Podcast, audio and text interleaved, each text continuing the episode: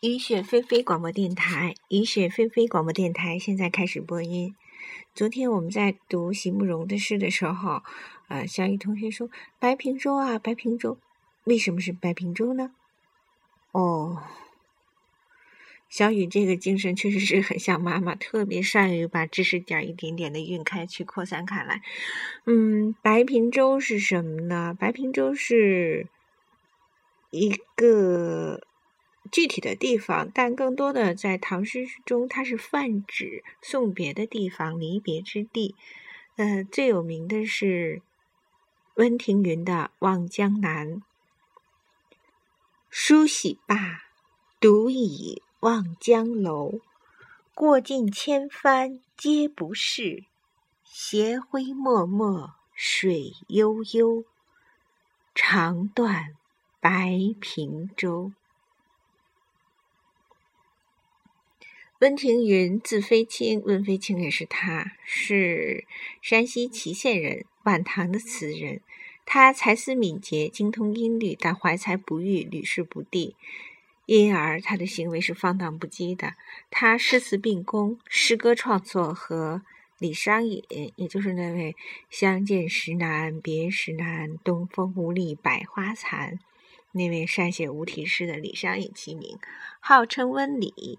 他尤其工于写词，是唐代文人中第一个致力填词的人，有“花间鼻祖”之称。哇，坠入花丛的老祖宗哦！他的词多写归情，但是也不乏清新明快之作。这首《望江南》是很有特色的一篇。这首诗是思妇词中的佳作，开头两句。梳洗罢，独倚望江楼，写出一个师傅每日能做的所有功课。唉，真是羡慕呀！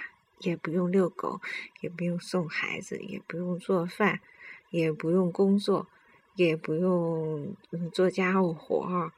嗯，闲的哈。梳洗罢，独倚望江楼。他每日所做的所有功课，在《诗经·卫风·伯兮》之中。有自博之东，手如飞蓬，岂无高木，谁是为荣？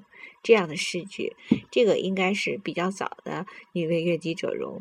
她写这个博东征之后，呃，女子在丈夫离家远去的时候，因为思念丈夫而无心梳起，手如飞蓬啊！你可以想象一下，那个头发呢，乱蓬蓬的，像那个蓬草一样，扎扎的了都。哎，并不是没有那些，呃，不是没有欧舒丹，可是呢，我打扮给谁看呢？哎，丈夫离家远去的时候，她因为思念丈夫而无心梳洗。哎，这首诗的女主人公则不同，清晨起来认真梳洗。啊，那时候的通讯没有现在发达，现在可以有各种方式了，啊，打个电话呀，发个短信啊，发个微信啊。在那个呃微博上告昭天下呀！我要回来了，亲，等着我。嗯，那时候不行，她实在不知道丈夫到底哪一天会回来，所以呢，每一天她都一样的期待，每一天都在清晨认真的梳洗，为的就是万一丈夫回来，她可以在最在把自己最美丽的一面展现在心爱的人面前。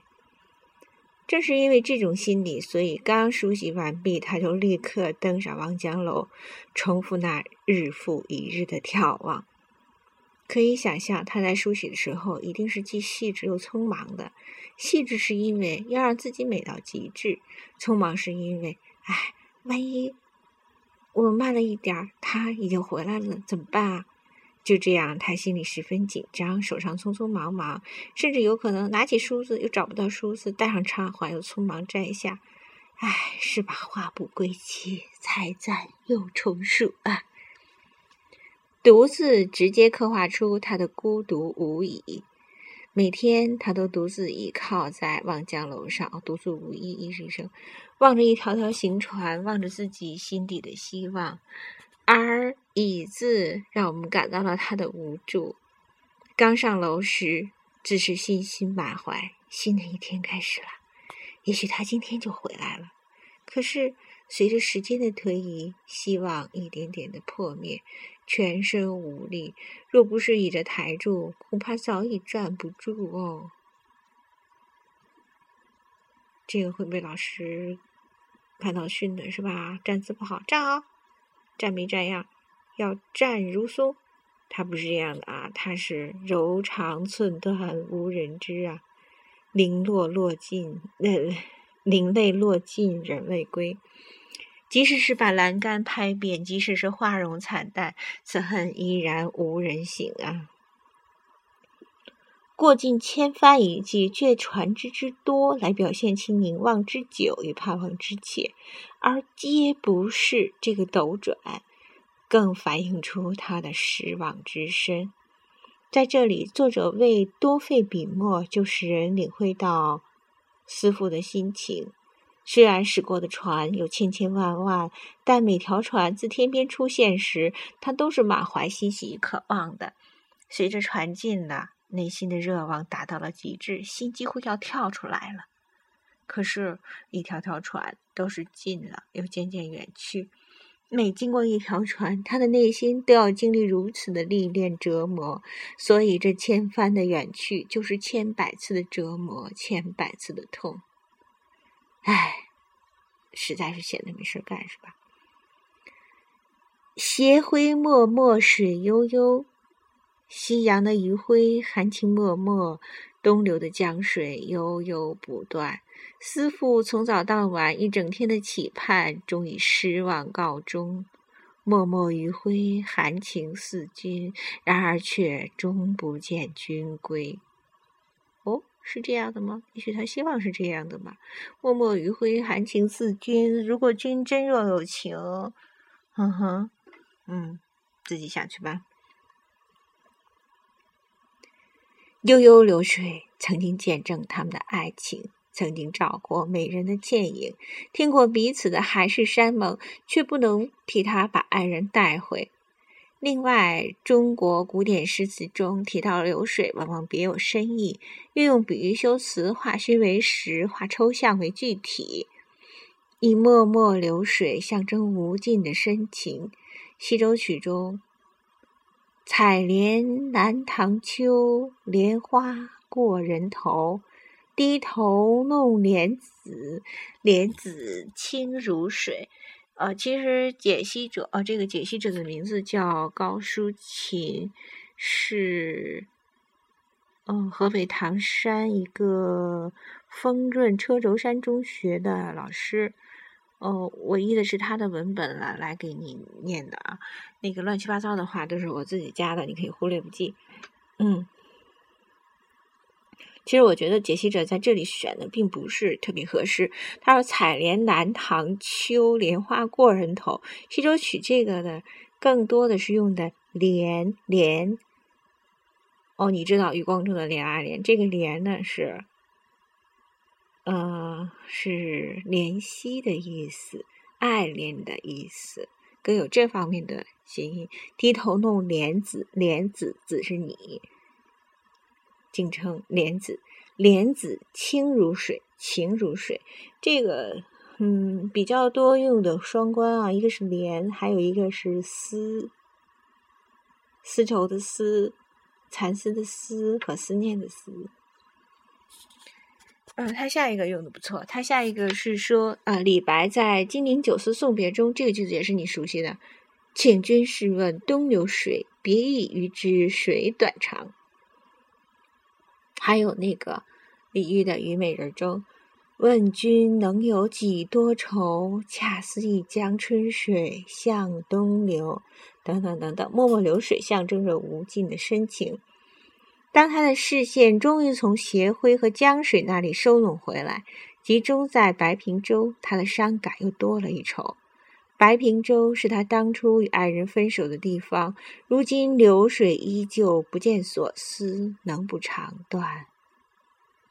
哦，白居易有一首散文是写白平洲的，嗯，《白白亭洲八亭记》吧，回头我们找一下来读一下，嗯。江州依旧，物是人非，能不伤情？这首词不到三十字，内涵却颇丰富。就时间而言，从清晨到黄昏；就景物而言，从楼头千帆写到斜晖江水，又写到白平洲；就人物内心的情感而言，从希望到失望，以致到最后的愁肠寸断，景物层出，情感起伏。词作用白描的手法，并且融情于景，表达出含蓄细腻的感情。女为悦己者容。她早起梳妆打扮，是想念爱人今天必定归来，于是登楼凝望，以白描手法直叙她极目远眺所见之景。千帆过尽，不见归舟。这时的女子感情是复杂的，随着时间的推移，情绪是变化的。从初登楼时的兴奋喜悦。哦，真的会兴奋许愿吗？我觉得很难想象，又不是一天两天的失望了。久等不至的焦急，还有对往日的深沉追怀，对思妇的感情变化，作者刻画的细腻而绵密，但却并未明白道出，而是通过对景物的描述，让读者去体会感悟。还有就是用拟人手法写溪晖流水，是借以暗示思妇因失望而凝愁含恨，斜阳欲落未落，对失望女子含情脉脉，不忍离去，悄悄收着余晖。不尽江水似乎也懂她的心情，悠悠无语流去。这斜晖江水正传达出这位女子的爱与恨、相思与失望、期盼与哀愁情绪的复杂相知。这一景物描写衬托心底的手法可谓绝妙。唉，这样的生活对于女主人公而言，绝非一天两天，而且是每天都是如此。她没有崩溃掉，可以真的说是太坚强了。OK，就到这里吧。我们稍带着把郑愁予的那个，嗯，错误。一会儿念一下。